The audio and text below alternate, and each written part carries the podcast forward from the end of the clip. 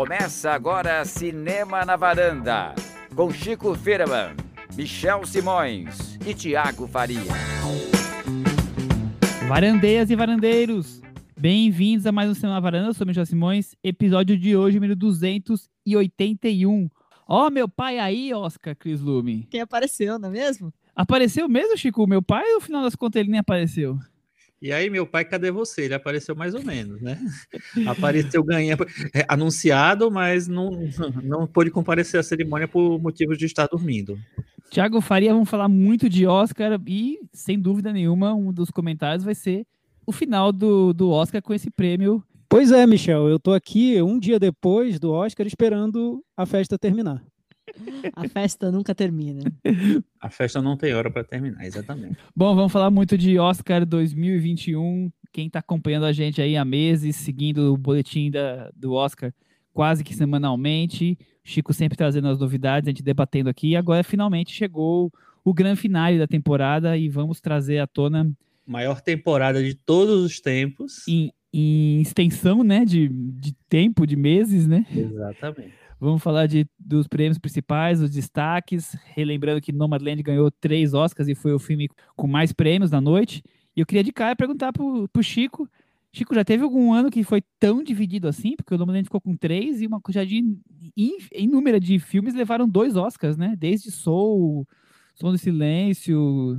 É, foi um dos mais divididos. Mank, conta aí. Foi um dos mais Oscars mais divididos, assim. A gente já teve um caso do Spotlight que ganhou só com dois prêmios, né? Além, além de melhor filme, só tinha ganho o melhor roteiro original. Então, não foi o filme que ganhou com menos prêmios. Teve vários filmes que ganharam com três. Mas realmente teve uma divisão bem, bem interessante, assim, que a gente até nem, nem imaginava. Por exemplo, Mank terminou saindo com dois prêmios, o Som do Silêncio confirmou os dois, o favoritismo dele com dois prêmios, é, o Soul ganhou dois prêmios, meu pai ganhou dois prêmios, então, eu, assim, eu acho que de uma maneira ou de outra refletiu a própria divisão meio equalitária de, de indicações, né? A gente tinha o Mank com 10 indicações, mas a gente tinha todos os outros com seis indicações e o Bela Vingança com cinco. Então, o que menos teve indicação indicada a melhor filme foi o Bela Vingança, que teve cinco indicações. Então, eu acho que desde o começo rolou uma, uma divisão aí de favoritismo. Também ganhou dois pelos Oscars, a voz do Blues, também o Judas e o Messias Negro, quer dizer, foi super dividido esse Oscar, né? Foi, Michel. Até o salvador do cinema, o homem que se propôs a salvar o cinema, Christopher Nolan, saiu com a estatueta dele de efeitos especiais lá debaixo do braço, né? Até ele. O único que foi esquecido no churrasco da academia foi o set de Chicago. Chico, você pode explicar isso pra gente? É muito ruim, né? é boa explicação. É isso que move a academia no final. Eu acho que, que o Set Chicago é interessante, porque o Set Chicago, nesse contexto todo de filmes do, desse ano, que muita gente acha que nem foi um, um, um, ano muito forte. Eu acho que os filmes todos foram medianos, mas não acho que foi uma temporada fraca. O Set Chicago talvez tenha sido o filme que menos empolgou, né? Porque você tem amores muito específicos por Minari, por Bela Vingança, por Judas e o Messias Negro, por meu pai. Meu pai foi muito bombado nessa última semana aí, muita gente amando meu pai. E o Set Chicago foi um filme que foi elogiado quando ele foi lançado e sumiu. Então ele ficava lá só querendo, querendo fazendo de conta que ele estava concorrendo direito com todo mundo, mas ninguém dava muita bola para ele. O Thiago, falando do começo, mas a abertura foi com a Regina King, né? chegou andando, cheio de câmeras, fez um discurso super sereno, né? É, eu achei, assim, com, com certa graça, mas, assim, longe de ter humor, que é o que a gente mais vê no Oscar, né? Sempre são normalmente comediantes fazendo a abertura, sempre aquela coisa de engraçada, tentar fazer piadinha com parte da plateia. Foi um, um Oscar um pouco mais pé no chão nesse, nessa abertura, né? Foi. Primeiro, a gente tem que lembrar, é bom lembrar porque assistindo a cerimônia do Oscar, às vezes a gente pode até esquecer desse detalhe, mas a gente está no meio de uma pandemia ainda, né? Nos Estados Unidos eles já estão se recuperando com mais velocidade, mas ainda tem todos os cuidados, com protocolos que devem ser seguidos. Então, até ontem, mais ou menos, a gente não sabia como, como eles conseguiriam colocar de pé uma festa do Oscar nesse contexto, né? E o que eu achei mais surpreendente até é que essa festa que foi produzida pelo Steven Soderbergh com a Stacey Sher e Jesse Collins foi que eles conseguiram fazer um evento presencial e até criar essa ilusão ali durante o evento que o mundo em que esse Oscar está vivendo já não tem máscaras, já permite uma certa aglomeração. Eu, até o início da, da festa foi, foi, foi interessante que a Regina King, que estava apresentando, ela falou que aquela festa seria mais ou menos como um set de filmagem. Então, no set de filmagem, você entra, deixa sua máscara ali e faz a cena. Mas depois tudo volta a, ao normal. Então, eles conseguiram criar durante a transmissão do Oscar, essa sensação de que a normalidade, pelo menos naquelas condições, estaria voltando. Isso foi o que mais me surpreendeu no, no começo, na verdade. Cris, e você? O que você achou desse, dessa estrutura? Já que nós estávamos aí vendo quase que a temporada inteira com via plataformas como o Zoom ou algo parecido, né?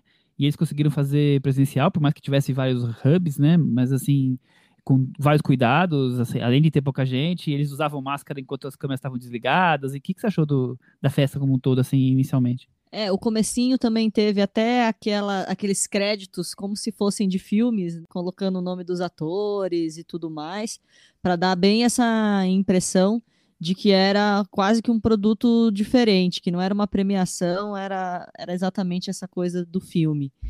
É, eu achei que eles tentaram valorizar bem o, o texto, é, tornar algumas narrativas um pouco mais pessoais, contar características dos indicados, que já tinha feito, quais os filmes favoritos. A gente viu até o Cidade de Deus ser citado como uma referência que estimulou um dos profissionais ali a, a levar uma carreira no cinema.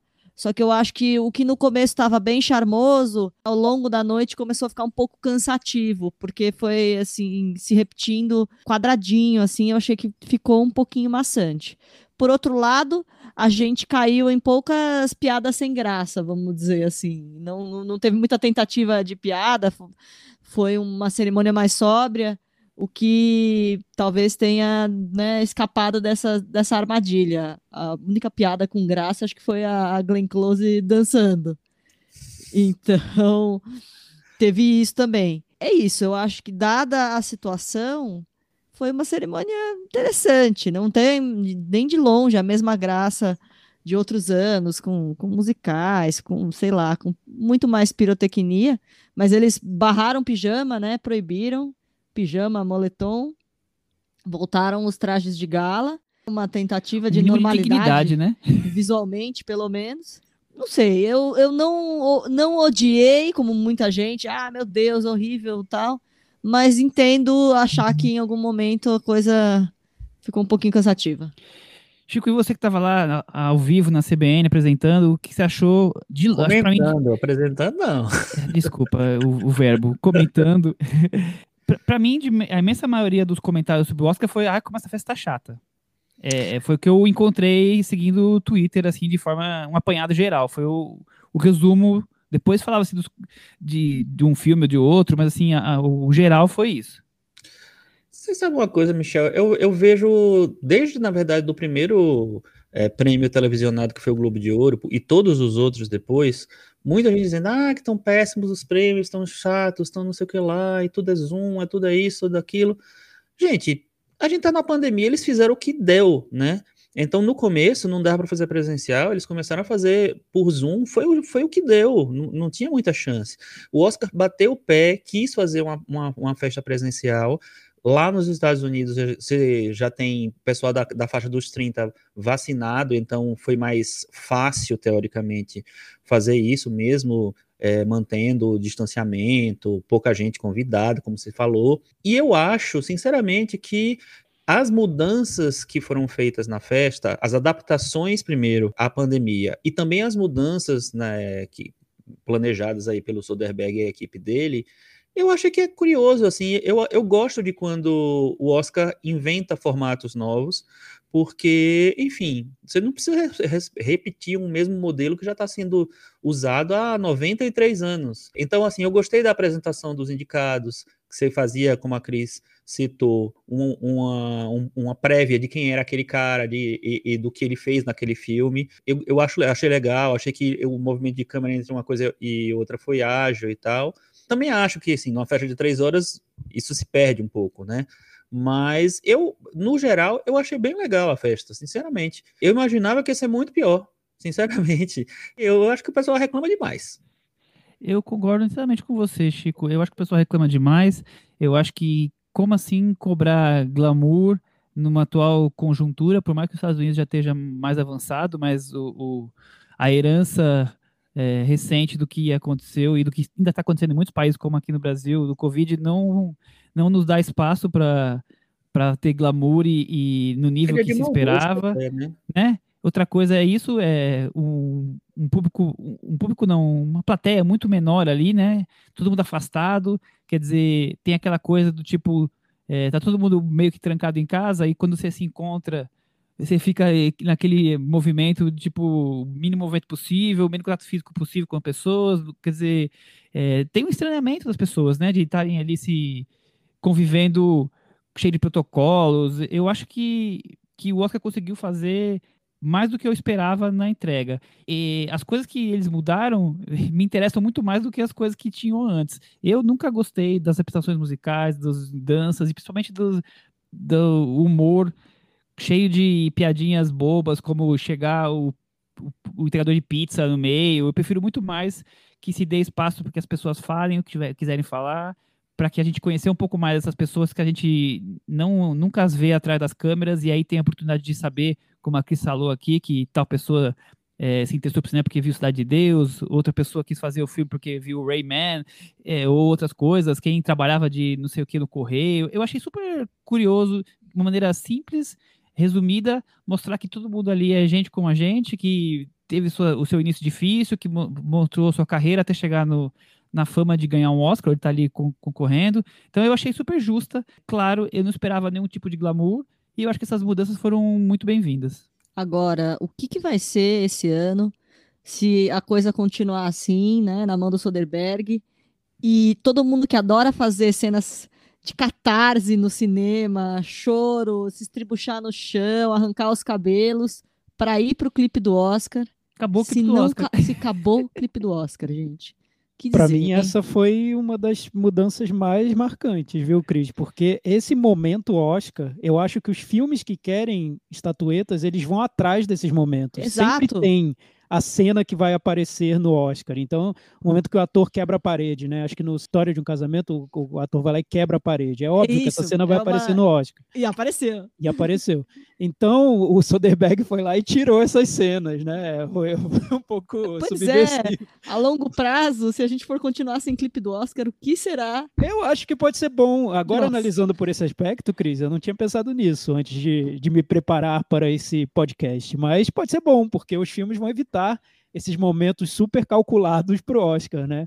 Mas, por outro lado, eu achei muito estranho na premiação não ver cenas de indicados a, sei lá, efeitos especiais. Por que não, né? Eu quero ver o efeito maravilhoso. Tive que ouvir o comentarista descrevendo cenas que a festa não mostrou para mim. Falar, ah, esse mais... filme foi concorreu porque os monstros são muito. Eu queria ver, né? Mostra o monstro aí para eu ver, né? Ainda mais no ano que ninguém viu nada, né? Ainda mais no É, e ninguém, viu nada, filmes. exatamente. Talvez tenha sido essa a ideia. Mostrar no ano em que ninguém viu nada, eles também não vão mostrar nada. Vamos preservar os filmes para vocês assistirem, né? Mas, sinceramente, gente, os clipes do Oscar eu já vi os filmes, eu não preciso ver os clipes. Ah, melhorzinho. Ah, Michel. É oh, meu cinéfilo. Eu prefiro eu, eu, eu vou... saber que o editor de fotografia tal é tal pessoa, é, mostrar então, que a pessoa eu também, rosto por cinco segundos tá a mais do que o normal. Eu prefiro muito mais. Ok, ok. Eu também prefiro, eu também prefiro. E eu acho, inclusive, que é um tipo, é um tipo de valorização da, da indústria, dos profissionais, que nunca existiu. Porque, assim, o que eles mais queriam era, era é, entregar telegraficamente os Oscars técnicos, porque o que importa era a, a, a Mary Streep no clipe do Oscar.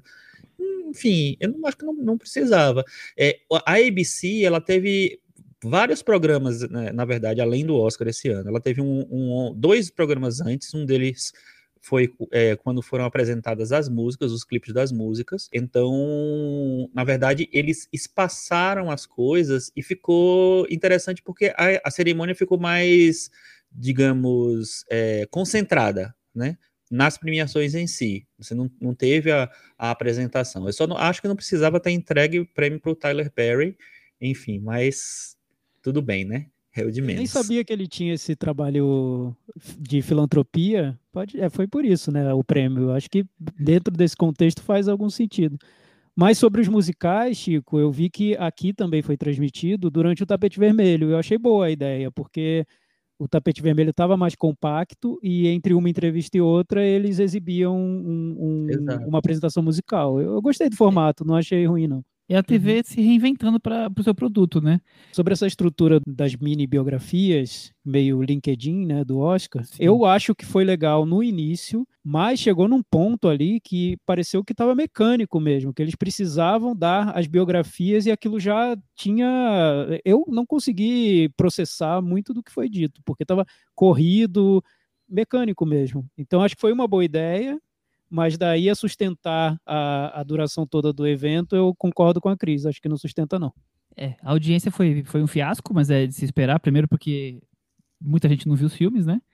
É, eu vi que a audiência internacional foi tipo um terço, um pouquinho mais que um terço do que tinha sido nos últimos anos, e já vem caindo bastante, né? Então, com certeza, eles devem ter aproveitado esse ano, que já era um ano que se esperava uma audiência baixa, para fazer experimentos e talvez algumas coisas serem incorporadas e outras voltarem a, ao normal, se é que vai existir normal no que vem, né, gente?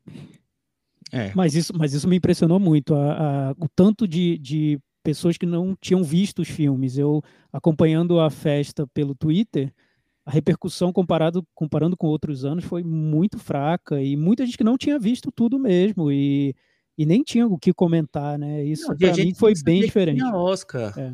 Mas o público maior tem uma torcida por um filme grande que geralmente se impõe no Oscar, né? Eu lembro ano passado com Coringa. Coringa todo mundo tinha visto, né? Então de alguma maneira você vai Oi? Esse não era o set de Chicago. É, mas será que todo era. mundo viu o set de Chicago? Muita, muita gente viu. Mas aqui, a é. diferença é que dos outros anos as pessoas assistiram vários dos indicados e torciam por esse.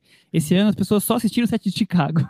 ou um ou outro, né? É, hoje foi. Eu recebi várias pessoas é, me mandando mensagem que, que, que não são cinéfilos querendo saber onde eu vejo tal filme, onde, onde eu acho tal, porque não conheço. É aquela coisa que vocês falaram de não sabem nem que filmes são indicados, né? Porque são pessoas que normalmente nessa época do, do Oscar é, se interessam por saber quais são os filmes que são indicados e vão assisti-los, né? E agora não tinha nem cinema, quer dizer, você não tinha grandes oportunidades, então agora abrindo uma sala ou outra. É, mas, mas é interessante realmente, porque muita gente não sabia nem que ia ter Oscar. E aí depois que tiveram essa notícia de que ia ter Oscar, é que eles foram atrás dos filmes, né? É, enfim, e vários estavam disponíveis, na verdade, já, né? O Som do Silêncio, o Mank, Set Chicago, é, enfim. Só três, que, só três, que, não, né? Ou dois, assim. Só é, o Minário, Bela Vingança e o Nomadland que não estão aí. É, exatamente. O, Judas, o Judas e o Messias Negro também tá, tá disponível, vários outros técnicos. Então, na verdade, assim, é, eu acho que o, o, a questão foi foi um ano em que as pessoas se afastaram dessa da, da, da produção cinematográfica de uma maneira como um todo, porque parecia que não, que não era, que não que, que não que não estava existindo mais isso, é, por conta da pandemia, né? Enfim. Então, eu acho que teve isso, assim, e a gente já comentou isso em alguns outros episódios, enquanto a gente, assim, talvez tenha visto muito mais filme, muita gente não, não conseguia nem ver filme. Então, foi uma experiência muito, muito doida que nunca aconteceu, né? E nunca tinha acontecido. Enfim, foi um Oscar estranho porque o ano foi estranho. Né? Eu, vi, eu vi esse abismo, Chico, até na transmissão do Oscar na televisão, na, na Globo, né, que eu acompanhei no, no canal aberto. Parecia que eles estavam falando sobre filmes que ou ninguém conseguiu ver, o público não conseguiu ver. O caso do Nomadland é, é, é, interessante. Se você pensar num público que assiste aos filmes na Netflix ou no cinema, esse público no Brasil ainda não conseguiu ver Nomadland. Ou estavam falando sobre filmes da Netflix. Imagina que, que estranho, a Globo comentando filmes da Netflix. Então foi um Oscar que eu acho que foi muito algo muito à parte, muito diferente, e por isso talvez tenha desinteressado tanta gente, e talvez até por isso muita gente foi foi se empolgar ou até comentar filmes que estavam disponíveis na Netflix e que viraram hits da Netflix. Um caso, que depois a gente vai comentar, espero, em algum momento, é o filme do Polvo, que foi muito visto na Netflix. Sem dúvida. O Cris, acho que outra coisa que talvez é, é, não ajude a ter esse impacto todo, os discursos nem todos foram, assim, poucos foram de grande impacto. Até porque esse ano não tinha um inimigo, né? Não tinha o Trump, por exemplo. Então a questão política já meio que está encaminhada, né? E eu, eu não senti discursos assim, talvez o do Kaluuya e o da coreana um pouco mais atrevidos e interessantes. O que, que você achou? A Frances McDormand também fez um pouco de, de gritaria, né? O Ivo, inclusive, que era uma homenagem ao técnico de som do filme, que, enfim, faleceu, que estava no, no Nomadland. Mas, fora tudo isso, os discursos ainda não tinham cortes. Dessa vez não subiu musiquinha em cima de ninguém. Então, os É. discursos foram mais longos. Adorei, né? Não tinha nem orquestra, né? Na verdade, tinha um DJ nessa festa. Então, mais uma revolução do Soderbergh. Eu achei interessante porque realmente eles não se preocuparam com o tamanho do dos discursos. Ele meio que compensou é, isso com o que ele tirou da cerimônia, né? Foi- é, enfim, foram é, é, várias apostas arriscadas. Eu, eu, eu sempre sou a favor de novidade, então eu achei, achei interessante ele- eles arriscarem. Algumas coisas talvez não, não tenham funcionado tão bem, como, por exemplo, entregar o prêmio de melhor filme antes de melhor ator e melhor atriz. Isso daí, meu toque, até agora eu tô me, me tremendo todo por causa disso. Vamos falar dessa polêmica também, com certeza, daqui a pouco. Mas sobre a festa, Michel, eu vou concordar com vocês. Eu achei positivo, assim. Eu não, não vi grandes problemas, não. Até eu acho que o grande desafio deles foi fazer uma festa pequena, pocket, e não parecer o Globo de Ouro, né? Porque o Globo de Ouro tem esse formato menor. Mesmo. Comparado com o Verdade. Oscar. A primeira coisa que eu pensei quando eu vi, assim, visualmente parecia que era o Globo Globo de de Ouro. Ouro. Mas É. não tem aquele regabofe, né? Então. Sim. Eu acho que ele conseguiu, até por causa da locação, ele, ele fez na Union Station, adaptado. Eu achei que foi uma bela sacada, porque já Uhum, mostrou que estamos num momento diferente, que o uhum. design do, do Oscar tá diferente e também todo to- ele, ele criou detalhes ali na maneira como, como ele apresentou o espaço ali da, da premiação que tornou tudo diferente, tudo novo. Foi, foi, foi bonito de ver. Eu gostei de ver a, a, a premiação esse ano, apesar do, do- dos problemas todos. Mas realmente falta aquele, para quem procurava glamour, aquela festa pomposa.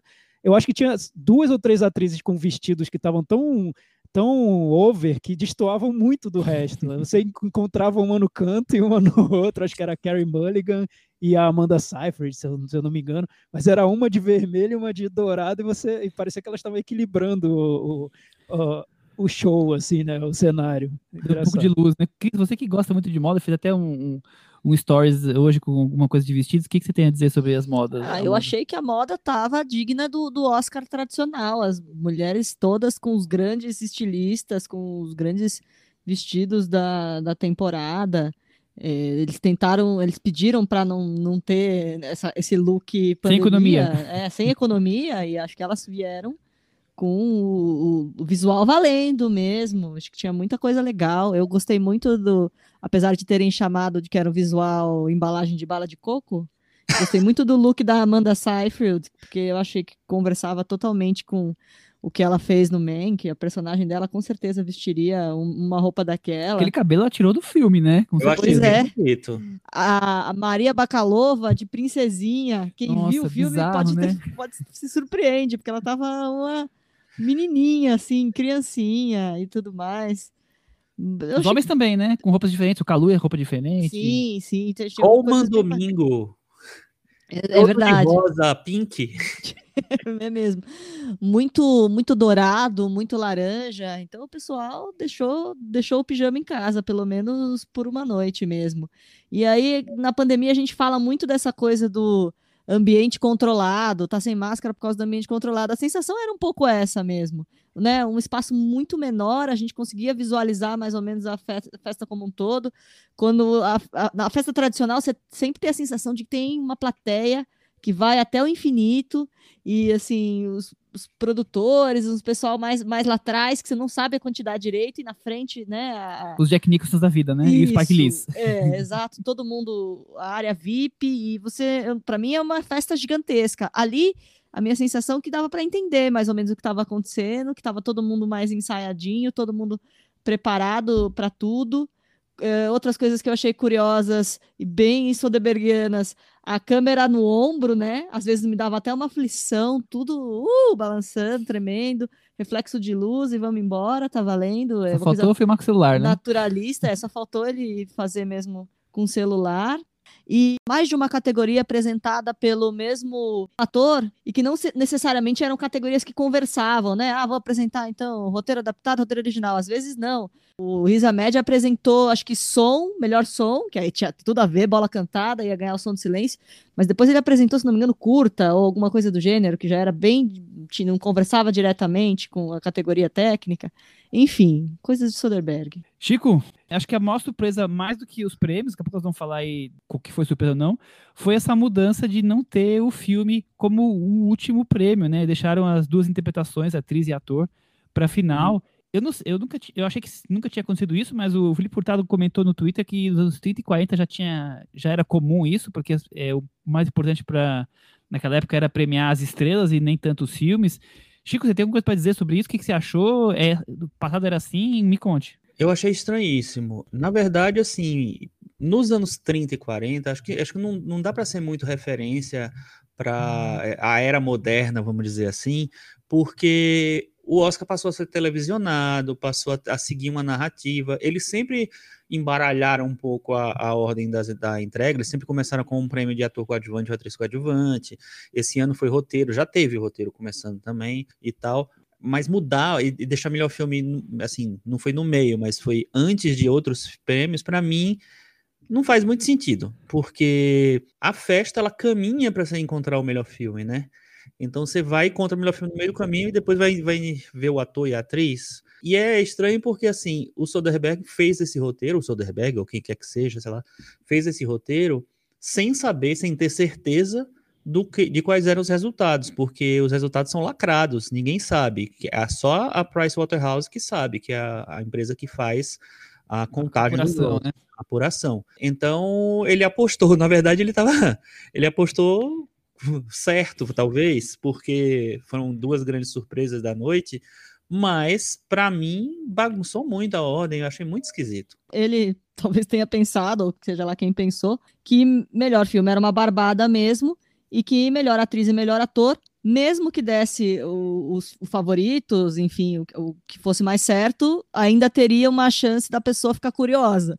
Que eu não sei se faz muito sentido, mas enfim, pode ter sido esse o raciocínio, né? Não. Grau suspense, melhor, Cris? É, melhor filme já é isso mesmo, mas melhor atriz, melhor ator são prêmios mais em aberto, então, ai, vamos ver se, se isso gera uma curiosidade. Eu continuo achando estranho, mas talvez tenha sido esse o raciocínio. Não, eu acho que foi exatamente esse, mas mesmo assim eu acho muito esquisito. Já que você me acha que foi, que foi no, no, no, suspense, ou você acha que ele tinha certeza absoluta que ia ganhar o Chadwick Boseman e nós íamos terminar o Oscar com uma, todo mundo de de pé, aplaudindo a esposa ou quem é que, que fosse, filho, filha, sei lá quem ia subir para ganhar o prêmio. O que, que você achou?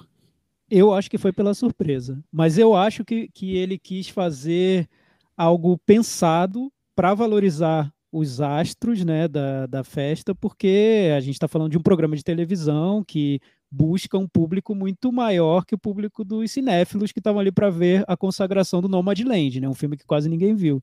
Então, ele queria o grande momento dos astros. Nesse ponto, eu acho que ele acertou também, em tese, porque foi surpreendente. Ninguém esperava a Frances McDormand e poucos esperavam o Anthony Hopkins.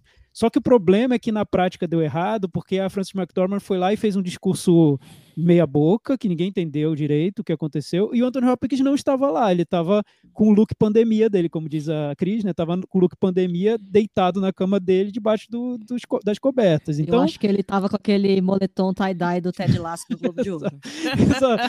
então, assim, na, em tese seria interessante, porque seria o grande momento dos astros. Imagina a surpresa do Anthony Hopkins, ele e, e, e acho que seria muito legal ver o Anthony Ao Hopkins vivo, né? surpreso né? com, a, com a premiação.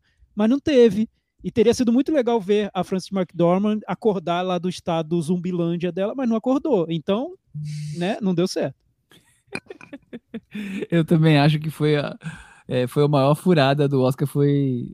Primeiro que eu tenho a sensação que nem o Chico tem do quem tem que terminar é filme, o mais importante é filme, é, é isso que, que é o grande finale, não, não venha mudar o que é sagrado, sabe? Depois, no final das contas, essa aposta se tornou um grande finale super xoxo. As pessoas estão reclamando da festa inteira, eu concordo que o final foi porque o principal prêmio entrega, a pessoa não tá o Joaquim Fênix, muito louco, não, não seguiu o protocolo, não seguiu o protocolo, foi-se embora, até porque o Joaquim Fênix é muito louco mesmo. Quem não é o, apresentou ninguém. Quem foi deixar ele para ser o, o, entregador do último Oscar, né? Ele pegou as coisas dele e foi embora pro primeiro bar, né? E largou lá. E a Olivia Colman, que, que tava combinado de se ele ganhasse é, fazer o discurso, ficou a ver navios no meio do BFI, né, Chico? Não, é, não teve a deixa para ela subir ao palco.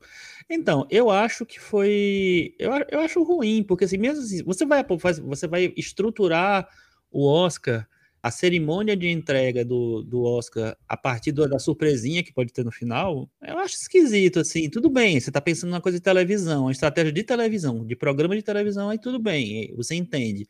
Mas quando você joga o Oscar e, e a importância do, do evento, o que significa o evento e você faz essa mudança de estratégia, qual é a mensagem que você está passando, né? Que o que importa mesmo é um programa de televisão, acabou, só. Não sei, acho, acho bem esquisito mesmo, bem esquisito, assim. O Cris, no final das contas, a maior parte dos prêmios, quase a totalidade deles, foi dentro do se esperado, né? Se não ganhou o grande favorito, o segundo que estava ali muito cotado também acabou ganhando. E, sem dúvida, o grande finale que acabou se tornando os mais surpreendentes, digamos assim. O Anthony Hopkins já tinha um movimento, né? É, por mais que apostávamos no Chadwick Boseman, o Chico essa semana já começou a pregar que ia ganhar o Hopkins e como especialista do Oscar que ele é, ele acertou. E eu, por exemplo, como não sou especialista, fui lá no Boseman, vai ganhar Boseman, tá ganho, e claro, dos burros na água. Mas até porque o Oscar que tava, tivesse mais aberto era o de atriz principal, a Frances McDormand não era as duas principais postulantes ali dentro das apostas, né? Então tivemos as surpresas no finalzinho. Ah, mas sabe o que, que eu acho? Que o, o Oscar é sacaninha, né? Que é assim, a gente fica aqui fazendo previsão não baseado na atuação, atuou bem, atuou mal. A gente fica pensando nas coisas que o Oscar apronta todos os anos. Então, vamos lá. Ah, e o Oscar vai premiar a Frances McDormand, sendo que ela já ganhou outras duas vezes, vai se tornar atriz uma atriz vai passar a perna até na Meryl Streep, porque a Meryl Streep tem dois Oscars de, de principal e um de coadjuvante, ela vai ter três de principal. Ah, não vai. Então, não sei se vamos postar. Ah, o, o, Oscar vai não vai dar um Oscar póstumo, como fez com o Heath Ledger, vai deixar de dar um Oscar póstumo para então, assim, um pouco do, do que a gente faz a leitura tem menos a ver com a qualidade de atuação e mais a ver com, com como é essa lógica, né? Como é essa gincana, como é esse, esse, esse jogo do Oscar. Porque se a gente for pensar, e o Thiago já tinha falado isso, Francis McDormand é quem carrega o filme que estava com a bola cantada para ser o filme do ano. E o Anthony Hopkins, a atuação dele é melhor que a do Chadwick Boseman, isso aí não tem sombra de dúvida. Então, na verdade, foi uma, uma, abre aspas, uma surpresa, mas que foi vitórias justíssimas, assim. É, é isso, Cris, eu, eu, concordo com você, porque parece que quando chegam as previsões do Oscar, e eu, eu falei sobre isso aqui, parece que os votantes lá pegam a história do Oscar e vão fazer os cálculos para não dar nenhum prêmio repetido, que é o que vai na cabeça dos analistas do Oscar, né? Mas acho que chega na hora eles votam com o coração. Então, mais, o que eu mais gostei é o filme do povo. Vou votar no filme do povo. Lamento se a crítica está dizendo para eu não votar. Vai o filme do povo. É Francis McDormand está carregando o Nomadland? Claro, tem que ganhar então. Melhor atriz, ganhou. Eles ficam, acho que eles não ficam pensando tanto assim no passado, não. É, Chico, eu, pelo menos assim, eu em nenhum momento apostei na França, sempre, inclusive falei que a Viola Davis que ia ganhar, até porque eu, eu imaginei, como estava super dividido, que a vitória dela no SEG tinha mais votantes, talvez pudesse ser esses votantes repetidos os votos na, na Viola Davis. Mas fazendo uma análise um pouco fria agora, é, o filme ganhou três Oscars, é, fazia todo sentido que a sua produtora e que carrega o filme, que é a atriz principal, ganhasse também o prêmio, e aí faria com que o filme se tornasse o filme com mais Oscars da noite, né? E o Anthony Hopkins, com a interpretação do ano, na minha opinião, e tá aí sendo reconhecido quando a gente achou que, que essa consagração para o Boseman poderia ofuscar essa interpretação incrível dele, né? O que eu acho que acontece também é o seguinte, assim, a maneira como os prêmios começaram a ser distribuídos criou um, um embrólio, assim. Você vai premiar o Nomadland como melhor filme e melhor direção e, mais, e não vai dar mais nada para ele, porque geralmente o, o, vencedor do Oscar, ainda mais ganhando filme e direção juntos, tem pelo menos mais um Oscar para chamar de seu. Aí algumas pessoas apostavam que seria fotografia, eu, eu inclusive apostei na fotografia, e o Mank terminou ganhando, o Mank já tinha ganho o sindicato, que nem sempre é um indicativo muito exato do que vai ser o Oscar, mas influencia, claro. E aí o Nomadland perdeu. E depois o Nomadland perdeu, aliás, ele tinha perdido antes o roteiro adaptado para o Meu Pai, que é um filme que o roteiro tá mais, é, é mais presente, né, é mais importante para a história do que o Nomadland.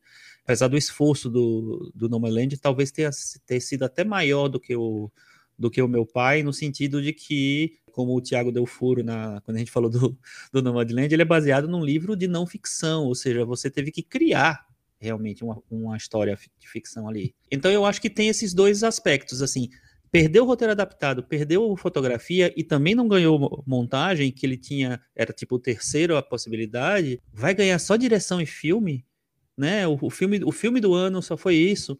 E aí ele entrega um prêmio de melhor atriz que é um prêmio muito importante e que, com, e, e que o, o, conjunto dá, dá um significado para essa premiação, né? E o fato que a Frances é a produtora do filme, ela na verdade ela é a quem comprou os direitos do livro. É a pessoa que concebeu Nomadland. A princípio foi a Frances. Então faz sentido realmente a premiação dela. E ela é uma, uma pessoa que todo mundo adora, uma atriz que todo mundo admira. Então tem a popularidade que conta também.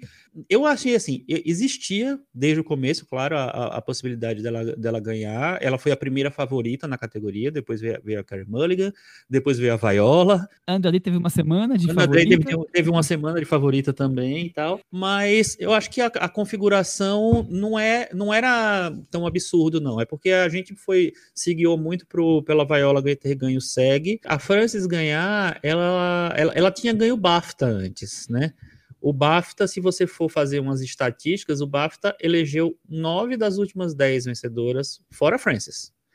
Então, do Oscar, né, de melhor atriz. Então, é, não era absurdo ela ganhar, não. Eu acho que foi uma surpresa, mas foi uma surpresa que estava no script também. Aliás, Chico, falando em BAFTA, eu li que dos 18 que ganharam no Oscar, foram cantados. Os 18 que ganharam no Oscar foram cantados pelo BAFTA. Só um uma, um que não foi semelhante ao resultado do BAFTA. O BAFTA realmente conseguiu prever quase todo o resultado do Oscar, exceto fotografia. Os outros todos o BAFTA conseguiu prever, ao contrário do Globo de Ouro. Filme, direção, Sim. ator. Todos, 18 de 19. Roteiros, filme estrangeiro, tudo. tudo. E, e, diz, e, dizem que Globo de Ouro que é a prévia do Oscar, né? É, e, e, é interessante porque o BAFTA fez aquela mudança nesse ano, né? E na, na maior parte das categorias de atuação, principalmente, assim, você teve muita, muito voto de pela representatividade, então várias, vários candidatos e candidatas que seriam sei lá, muito, muito é, prováveis de aparecer na lista do BAFTA não apareceram. Melhor atriz só tinha Vanessa Kirby e Frances McDormand indicadas, que tá, estão indicadas ao Oscar, que concorreram aos outros prêmios. As outras todas eram atrizes ou inglesas ou atrizes de filmes independentes e tal. É, então, assim, mesmo assim, o BAFTA foi bem certeiro, né? Eu queria aproveitar aqui e fazer uma, uma pergunta para vocês. Nós tivemos aí o, o estúdio campeão de, de Oscars sendo a Netflix, com a Disney em segundo lugar.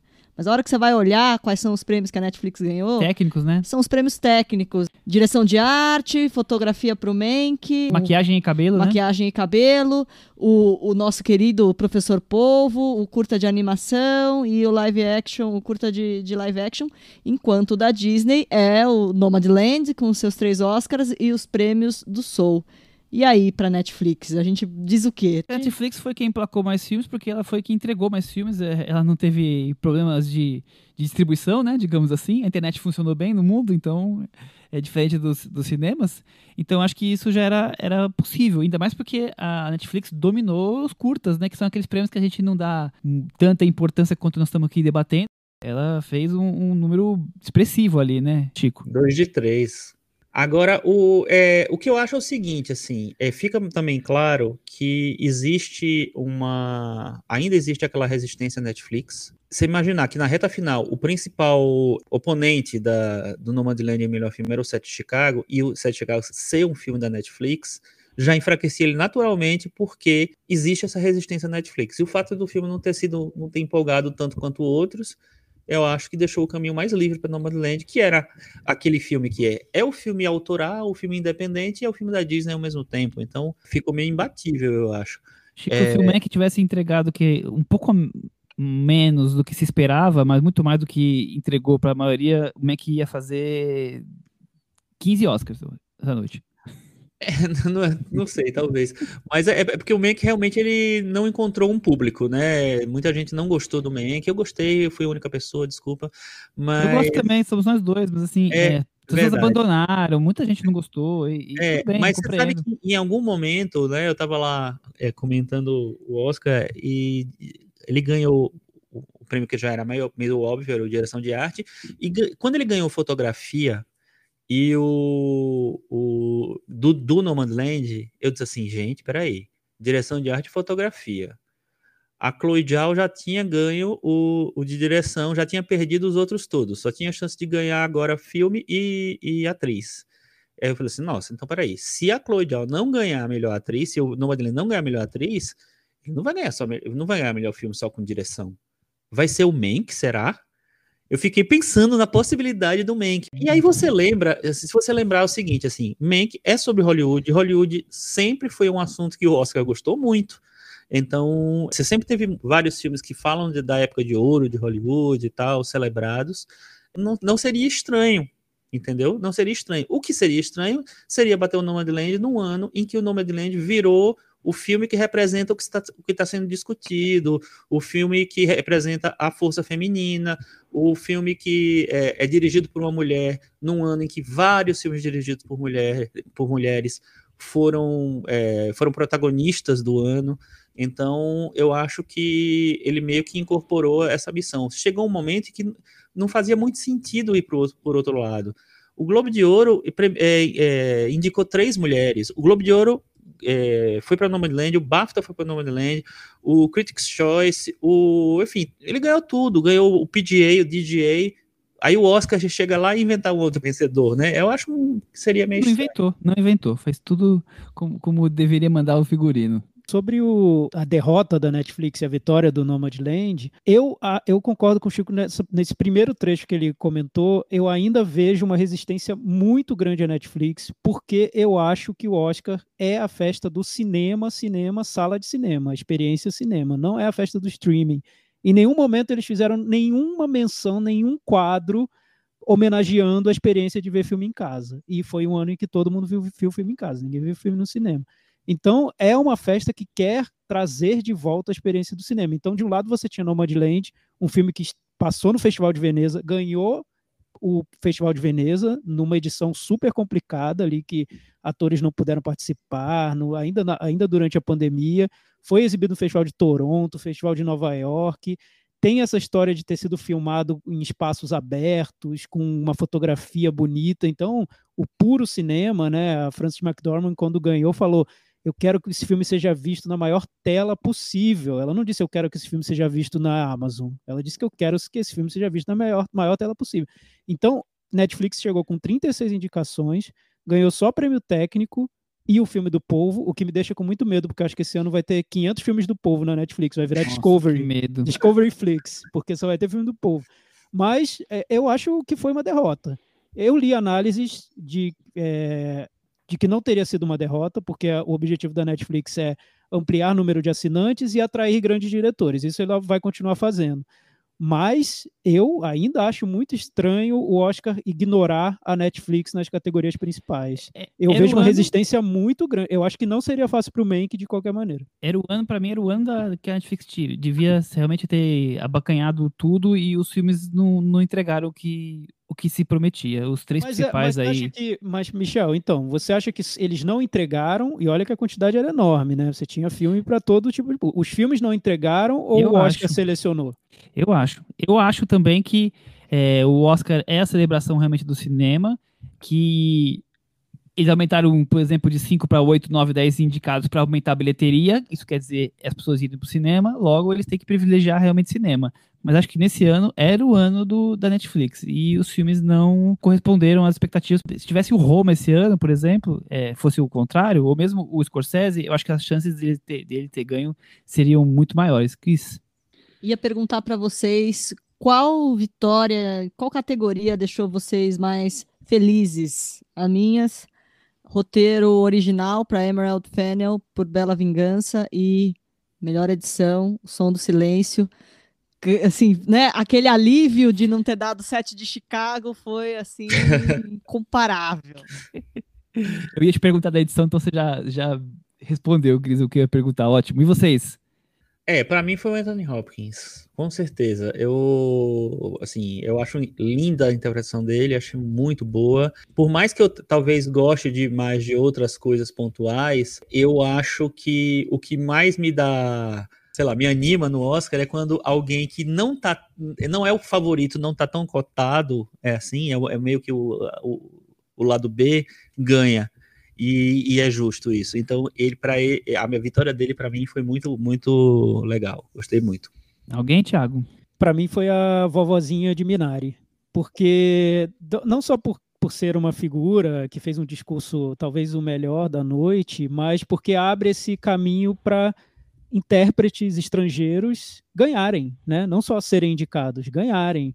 Muitos falaram, lembraram da Fernanda Montenegro e realmente, olha aí, é- é- seria um, quase um equivalente. A diferença é que Minari é um filme americano, né? Não é um filme estrangeiro, apesar de ter sido considerado filme estrangeiro por muita gente mas temos aí uma atriz estrangeira ganhando o prêmio. Isso, isso eu achei bem representativo, bem importante. Ô, Michel, só concluindo aquela, aquela ligação que a gente estava fazendo com o Festival de Veneza, Nomadland é o quarto filme que ganha um dos prêmios principais, quarto filme premiado em Veneza como melhor filme, né, Leão, Leão de Ouro, é, que ganha um dos prêmios principais do Oscar. Recentemente, Nomadland, você tá falando, né? Dos, é, isso, dos, dos últimos quatro anos, quatro filmes consecutivos. Nomadland ganhou filme, direção e atriz. No ano passado, o Coringa ganhou o melhor ator, Roma ganhou direção e outros prêmios técnicos, e A Forma da Água ganhou filme e direção. Então, assim, o Festival de Veneza cada vez mais se consolidando como uma das principais peças de lançamento de filmes do Oscar. Eu li que o, a Netflix esse ano decidiu não exibir filmes em festivais, né? Ela, ela não, não quis lançar filmes em festivais. E estão repensando essa estratégia, porque. E eu, e eu acho que é importante repensar mesmo, se a ideia for ganhar Oscar, porque eu acho que o Oscar valoriza esse processo, essa trajetória do filme.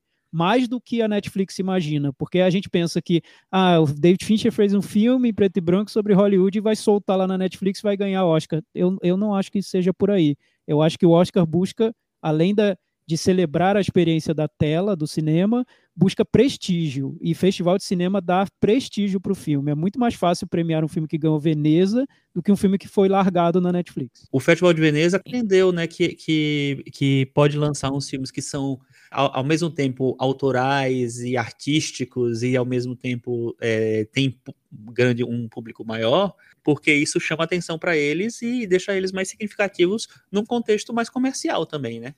Eu, eu acho isso, mas eu acho que tem outra coisa di diferente. É, antigamente, é, os lançamentos eram mais espaçados fora do, dos Estados Unidos, então o grande festival que, onde se lançava os filmes era Berlim, que era mais ou menos próximo do Oscar, e eles acabavam lançando os, os filmes nos Estados Unidos em dezembro, e na Europa, em Berlim, normalmente até fora de competição, é, porque já tinha sido exibido nos Estados Unidos, alguns eram guardados para depois, mas assim, era mais ou menos isso.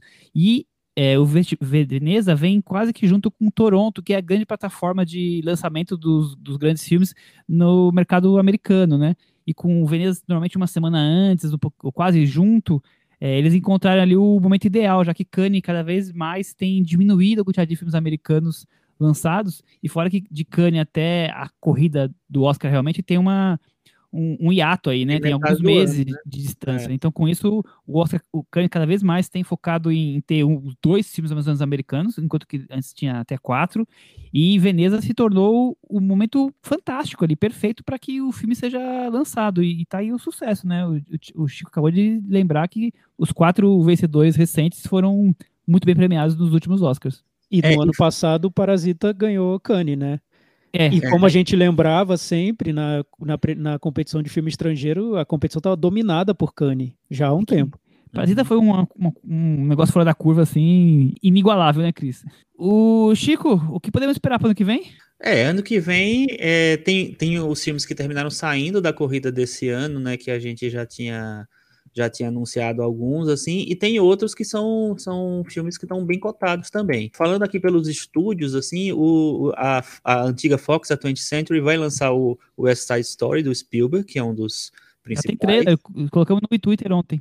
Exatamente. O trailer, o trailer, foi exibido lá no intervalo do Oscar, né? Exatamente. E a Rita Moreno, que é a vencedora do Oscar de atriz coadjuvante pelo o Amor Sublime Amor original, foi quem apresentou o Oscar de melhor filme. Eu achei isso simbólico. Outra, outra revolução, inclusive, do, do Soderbergh, né? Porque, imagina, a Rita Moreno nunca foi primeiro, primeiro escalão de Hollywood, assim, que sempre é Tom Cruise, Nicole Kidman, sabe? Meryl Streep, Jack Nicholson, que vai entregar melhor filme. E foi a Rita Moreno. Eu achei incrível isso. Achei muito legal, de verdade. A A24 tem o filme novo do Joel Cohen, que pela primeira vez na vida faz um filme é, sem o irmão, Ethan Cohen é, que é o, uma versão nova do Macbeth, com Denzel Washington no papel principal e a Frances McDormand como a Lady Macbeth. Tem um filme com a Jennifer Lawrence novo, chamado Red, White and Water. A Disney vem com The Last Duel, que é o filme novo do Ridley Scott, que tem Matt Damon, Ben Affleck e Adam Driver. E Matt Damon e Ben Affleck, mais uma vez, fizeram o roteiro juntos do filme, depois de anos depois do Gênio Indomável. E também tem os Eternos, né? Que não sei o que é que vai sobrar exatamente para ele. O filme é dirigido pela Chloe Zhao. A Amazon vem com Annette, do Leo Carrax, que foi anunciado como o filme que abre o Festival de Cannes, é, estrelado por Adam Driver e Marion Cotillard, é um, é um musical. E a gente tem também da Focus, o filme novo do Tom McCarthy, que era outro filme que foi é, adiado também, é, chamado Stillwater. Ele era para ter sido lançado no ano passado, com Matt Damon e a Abigail Breslin. Então, o Tom McCarthy, que, que, é o diretor do Spotlight, né, então já tem um, tem um Oscar aí, exatamente. A Neon tá com Spencer, que eu não sei exatamente qual vai ser o destino desse filme, que é o filme do Pablo Larraín sobre a nossa querida princesa Diana, com a Kristen Stewart. Então, pode ser que sobre alguma indicação para ele também. Tem um filme chamado Blonde. Aí, aí, aí vamos para Netflix, que tem para variar vários. É, Blonde, do Andrew Dominic, com a Ana de Armas e o Adrian Brody, que é sobre a Marilyn. Don't Look Up, o novo do Adam McKay, com Leonardo DiCaprio, Jennifer Lawrence, Kate Blanchett, Meryl Streep, Timothée Chalamet. Tem Maestro, um filme do, do Bradley Cooper, tem uma animação Pinóquio do, do Guilherme Del Toro e tem o filme novo da, da Jane Campion que chama The Power of the Dog com Benedict Cumberbatch. E o primeiro filme americano da Nora Finchite do Transtorno Explosivo, que é o Unforgiven com a Sandra Bullock e o Vincent D'Onofrio. A gente também tem um filme novo do David o. Russell, que é da, da New Regency, acho que não tem é, ainda uma distribuidora, com Christian Bale, Margot Robbie e Robert De Niro a animação Luca da Pixar, que é uma das, das principais do ano, tem a crônica francesa do Wes Anderson, que também foi do, veio do ano passado, tem a Jessica Chastain fazendo o papel principal do The Eyes of Tammy Faye, que é sobre uma televangelista bem conhecida nos Estados Unidos e, enfim, polêmica. Taika Waititi com o novo filme Next, Next Go Wings, esse aí é da Searchlight. O Guilherme Doutor, além da animação do Pinóquio, tem o Nightmare Alley, que é uma refilmagem de um filme dos anos 40, um filme no ar, com Bradley Cooper, Kate Blanchett, Tony Collette. Hayao Miyazaki tem filme novo esse ano, How Do You Live? O Ridley Scott tem outro filme esse ano, que é House of Gucci, com Al Pacino, Salma Hayek Lady Gaga. Tem o Respect, que é sobre a, a Aretha Franklin com a Jennifer Hudson. E tem o filme novo, os filmes novos do Paul Thomas Anderson, Sog Bottom, com o, fio, o filho do Philip Seymour Hoffman, e é como protagonista. É, Cry Macho, o novo filme do Clint Eastwood, com ele como protagonista. Duna, do Denis Villeneuve. E eu acho que foi. Ufa! Respirou aí, Cris? É, Anotou tudo? Aí. Opa! Bom, já ganhou o Paul Thomas Anderson, né, seu Oscar, né? Acho que não precisamos nem, nem esperar ter a corrida inteira. Bom, para encerrar, Thiago, a gente não pode deixar de falar do bolão do Oscar, né? Ah, Tivemos verdade. dois vencedores esse ano, se a minha planilha não está errada. Com, não fala isso, não fala isso. Com 20 acertos, o Israel Matos e a Sabrina ganharam o bolão do Oscar. Parabéns para vocês dois. Parabéns. Mostraram que sabem tudo, só erraram duas categorias nesse ano com surpresas no final, só errar duas é pra qualquer um, não, hein? Eu acho que teve, teve, teve, alguém que acertou a categoria de canção, porque para mim foi a grande surpresa. Teve, teve sim. Era Sério? minha aposta, era minha aposta essa canção. Jura? Sim, Sério? Sim, sim. Eu, eu não imaginava, não, porque eu imaginava que ou iam na Diane Warren, ou iam no, no Speak Now, do Liza Dunn Jr., ou iam no Rosavik. Eu não imaginava nunca que iam pra a canção do Judas. Tinha, tinha voto nas cinco músicas indicadas. Olha só. Então, Israel e Sabrina, parabéns. Vocês são os grandes vencedores do bolão do Oscar. E, Michel, qual é o prêmio? Um, um período ali na companhia da polva, no mar, algo assim ou não? Não, a gente sempre pede que eles possam mandar um, um áudio pra gente, pra gente ah. incluir no ah. próximo programa. Não, podia ser, como é que é? Podia ser um cheiro do Brad Pitt, né? Que é a velhinha do falando, que isso? Não gente? sou cachorro, não. É, não sou cachorro. Eu não isso. sou cachorro, não, ela cantou pra, pra, pro jornalista, né?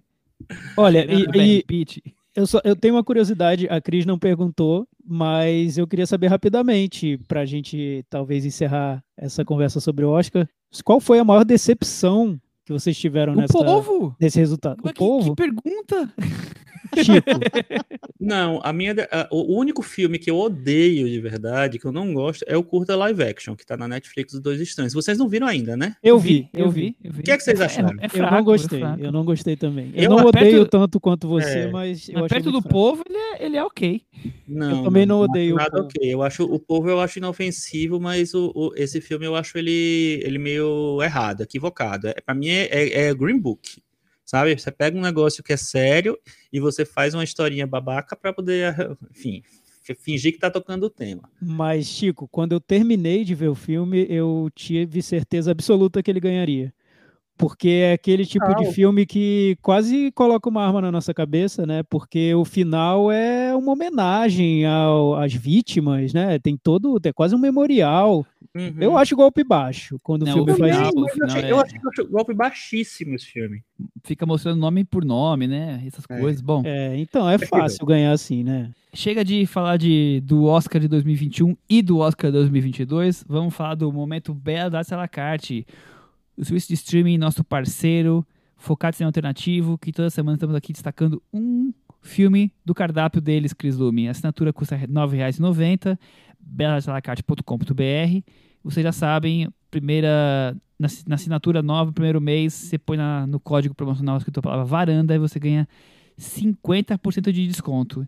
Já falamos aqui nessas semanas do Momento Pelas Cartas de Os Café Borboleta, de As Aventuras do Senhor Rulou no Trânsito Louco, uma Mulher Uma Mulher.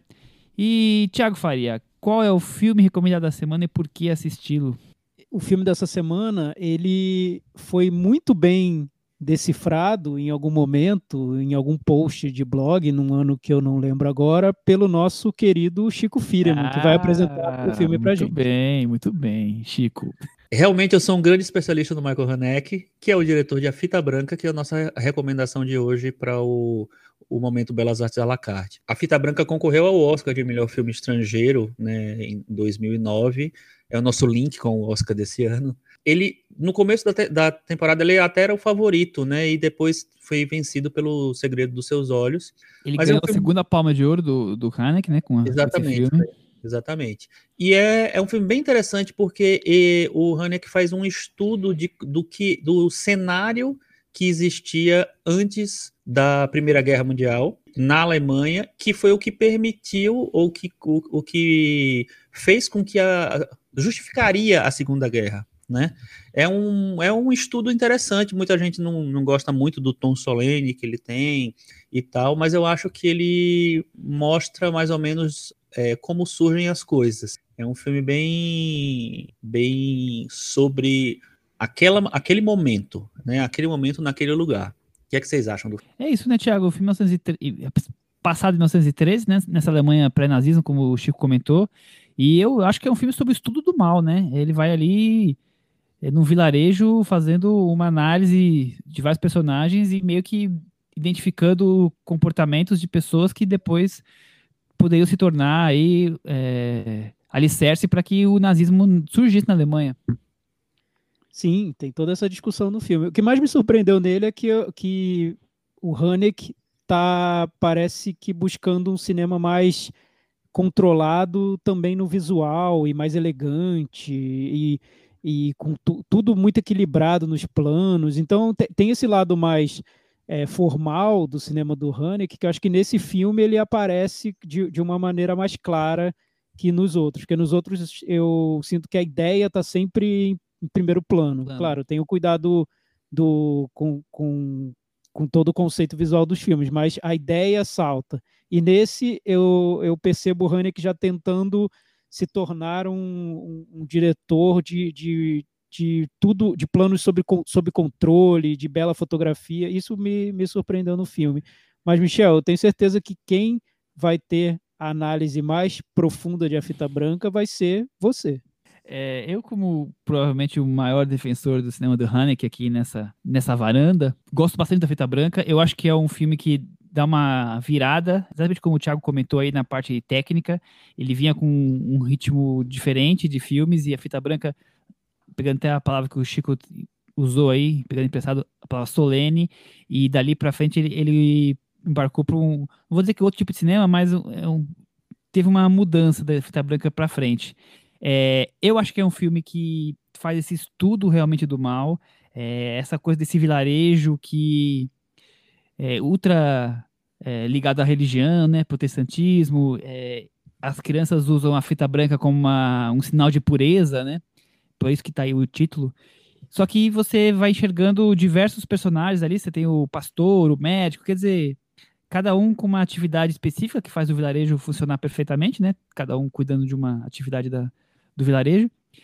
E você tem ali, é, quanto mais o filme se aprofunda na vida de cada um deles, na, na- no aspecto é, residencial deles, quer dizer, enquanto a vida social é de um jeito, dentro de casa você enxerga os detalhes que tornam os comportamentos morais cada vez mais rígidos, cada vez mais cruéis, a necessidade de, de punição. É um filme que está toda hora criando incidentes com caráter punitivo para trazer esse desconforto que o cinema do Haneke traz, só que de uma forma de fazer esse, esse cinema quase que cinema de horror, mas não horror de susto, horror mais pelo, pela coisa do mal, de como o mal tá, tá dentro de todos nós e dentro dos nossos comportamentos, e até coisas que são talvez aparentemente menores, mas ali o, o filme vai mostrando como podem tomar, desencadear em situações, em, em- que são pessoas que são de carne e osso, mas também quase são vilões da, da vida social.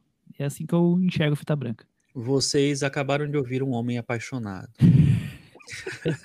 Isso você não viu falando de cachê. Mas eu, eu concordo com você. Eu acho que é um filme que ele vai muito, muito, pega muito nesse, nessa, nesse aspecto psicológico do perverso, né? E no, o personagem do, do pastor é o personagem que acho que mais encarna isso, assim. Tem um diálogo dele com, com o filho, né? Que é um negócio Assustador. assustador. É.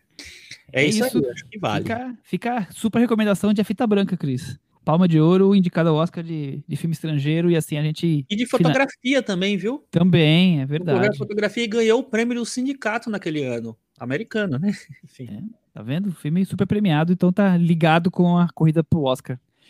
E pra gente ir na fase final do nosso episódio de hoje, puxadinho da varanda. Vejam filmes do Oscar, ninguém viu mesmo? Muito bem. E o, o Chico deve ter uma coleção de coisas pra trazer. Ah, eu, eu vi, vi alguns filmes que eu nem sei se, se vale tanto recomendar, mas é legal porque eles são filmes que estão que foram lançados agora na Netflix e são filmes de gênero que eu gosto, então.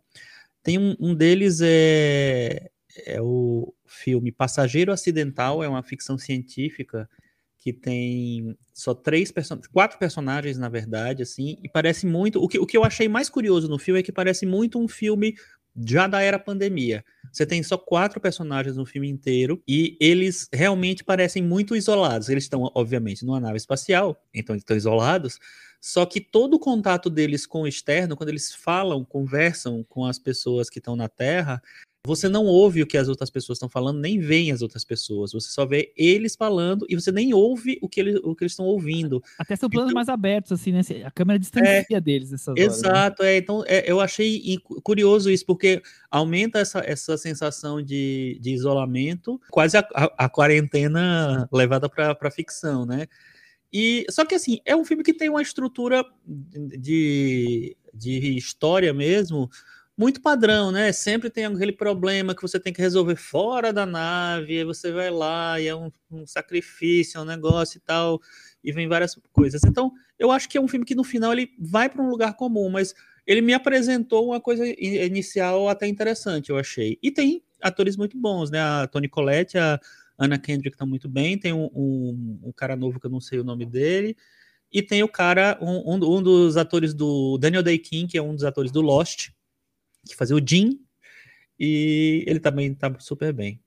E é dirigido um brasileiro, Joey Penha. Ah, sim, esqueci de falar esse detalhe, né? Exatamente. Então, acho que vale, vale conhecer, assim, mas vá sem empolgação. Então, eu vi outro, um outro filme, que é um filme de terror, que é o A Espreita do Mal, que eu achei interessante, ele tem uma premissa interessante, que é a premissa de, do outro lado, né? Você apresenta a situação e depois você mostra o outro lado daquela situação. Então, até um certo momento, eu acho que isso funciona, depois ele vira um mecanismo meio meio bobo para chegar num, numa coisa que foge a isso tudo. Não sei se ele funcionou muito bem no final. Mas eu acho que tem um exercício aí de, de linguagem que é interessante, né? De você rever as coisas que você. É, as situações que foram apresentadas no começo por um outro prisma.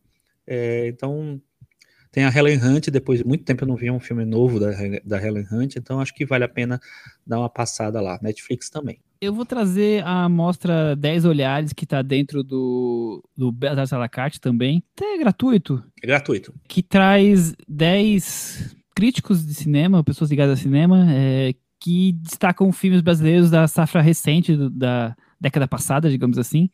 Então ali tem desde filmes super consagrados, que nós até destacamos aqui, como Arábia, Martírio, Café com Canela, Volta na Quinta, O Voltei.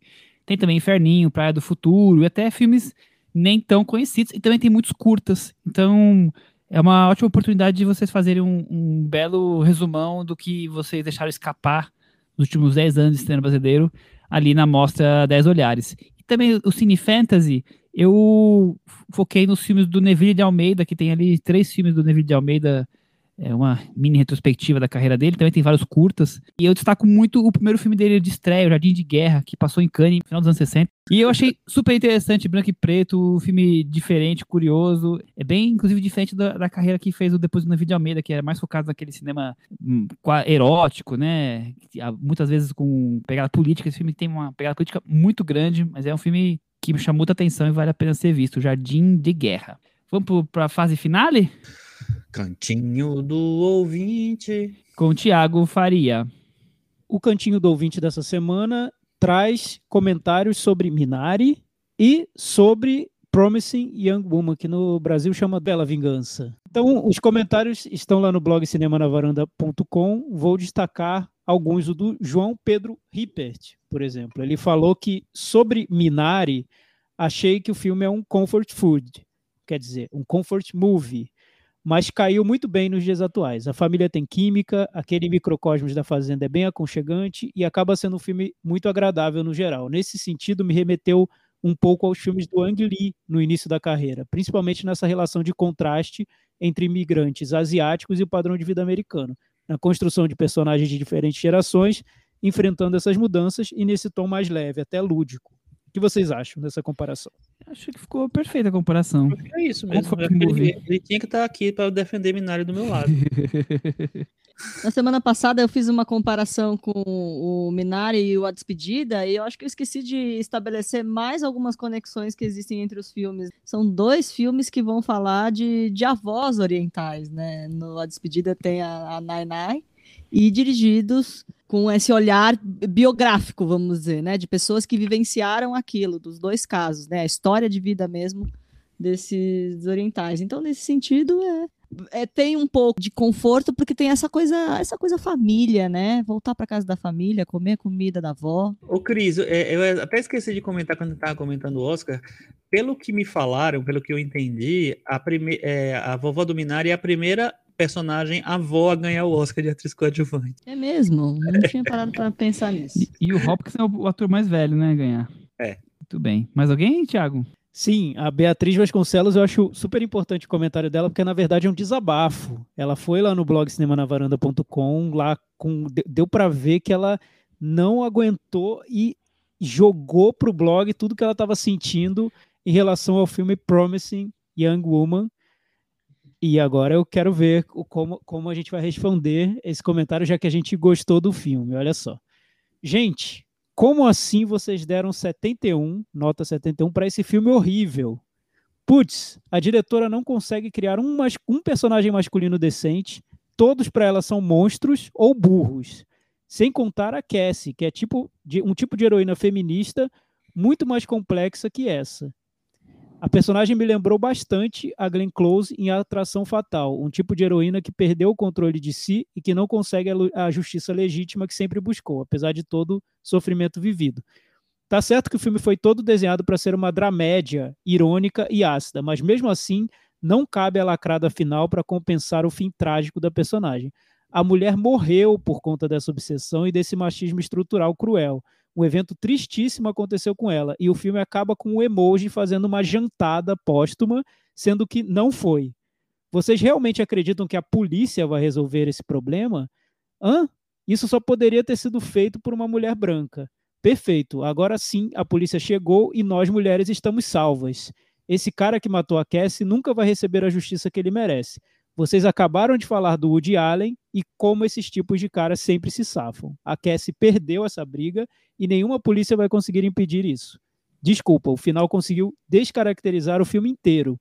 Um dos piores dessa seleção do Oscar que eu vi. Fica aí então o desabafo da Beatriz, nossa varandeira esse, essa, aliás, essa situação, é, esse, da maneira como a polícia é mostrada no filme, a gente não comentou no episódio.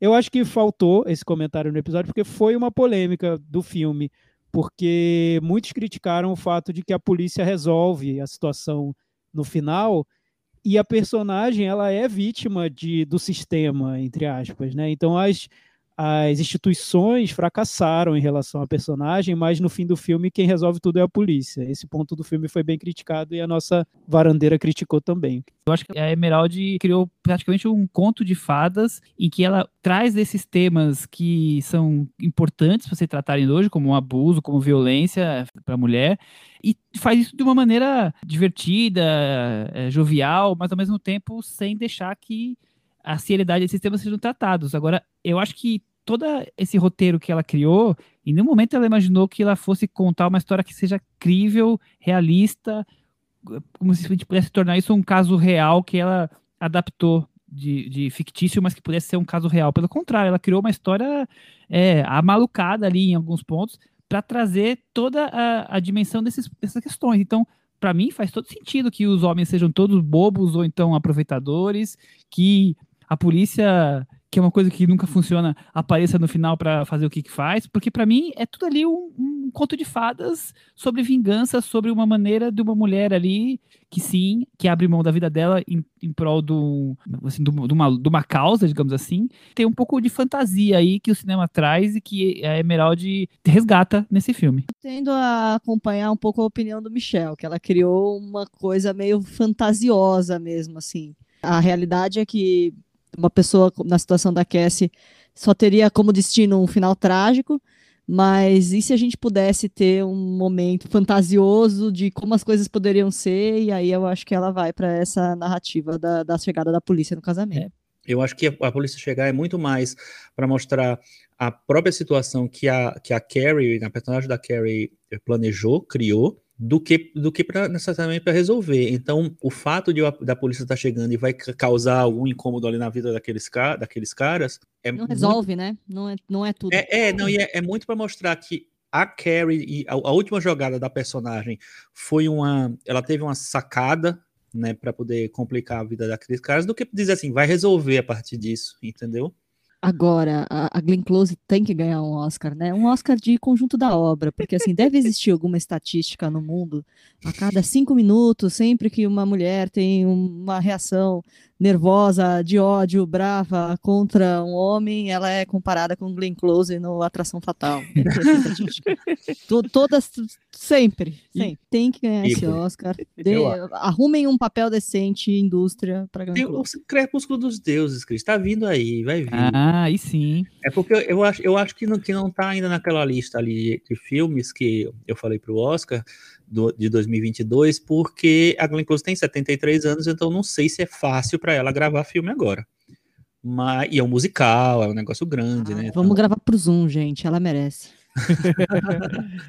Temos mais comentários de outras redes ou não? É, É, o Twitter teve muito comentário do próprio Oscar, mas eu, eu não citei ninguém, mas na conversa eu meio que trouxe, que foi aquela coisa do enfadonho, das pessoas acharem que tá que a festa foi muito chata, né? Eu acho que o pessoal pode mandar mais Com comentários para nós aí no, no, no blog do cinemanavaranda.com sobre Mas- o que acharam do resultado do Oscar, é, qual categoria eles ficaram mais felizes, qual categoria os de- qual premiação os deixou mais tristes.